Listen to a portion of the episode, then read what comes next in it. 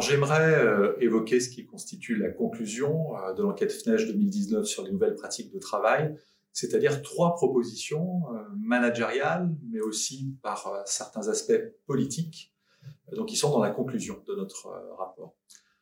La première de nos propositions concerne des nouvelles formes de solidarité.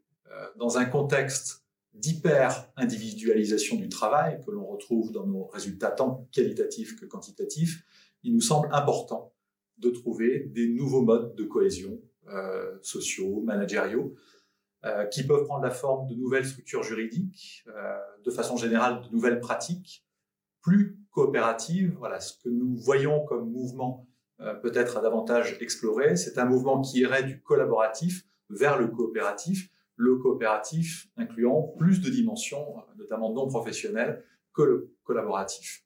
Donc ça, c'est notre première proposition sur les nouvelles formes de solidarité. La seconde proposition part également du constat d'une hyper-individualisation du travail, euh, via un travail qui devient davantage nomade, euh, davantage ancré dans des formes de télétravail. Euh, ce que nous évoquons dans cette conclusion sous forme d'une seconde proposition, ce sont des processus de mise en commun, des communalisations. Nous sommes frappés dans plusieurs réponses sur la partie quantitative comme qualitative par la relative invisibilité ou inconscience de nos répondants euh, de cette problématique euh, du bien commun, de l'entreprise comme un bien commun ou comme un commun, euh, de l'entreprise comme productrice de commun ou de bien commun. Là, nous voyons de jolies perspectives pour les maquettes d'écoles de commerce, d'IE, d'instituts de formation au management en général, comment, à travers des cours de sciences politiques, des cours de philosophie politique, mais aussi des expérimentations différentes aujourd'hui, on fait beaucoup d'ateliers, c'est pas nouveau, euh, beaucoup de pédagogie active, interactive, euh, dont le but est de stimuler de la créativité, de l'innovation. Notre idée, c'est d'avoir également des dispositifs expérimentaux qui cultivent le sens du bien commun et du commun. donc, qui inclut dans les phases de débriefing, de discussion, par exemple, davantage de, de dimensions politiques.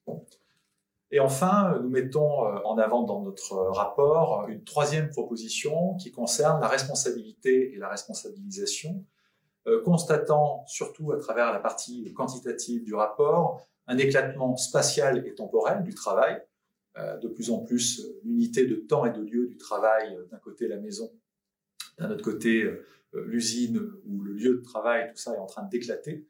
Euh, nous avons constaté une certaine invisibilité du travail pour euh, les collègues, pour les proches, parfois pour la personne elle-même en situation de travail.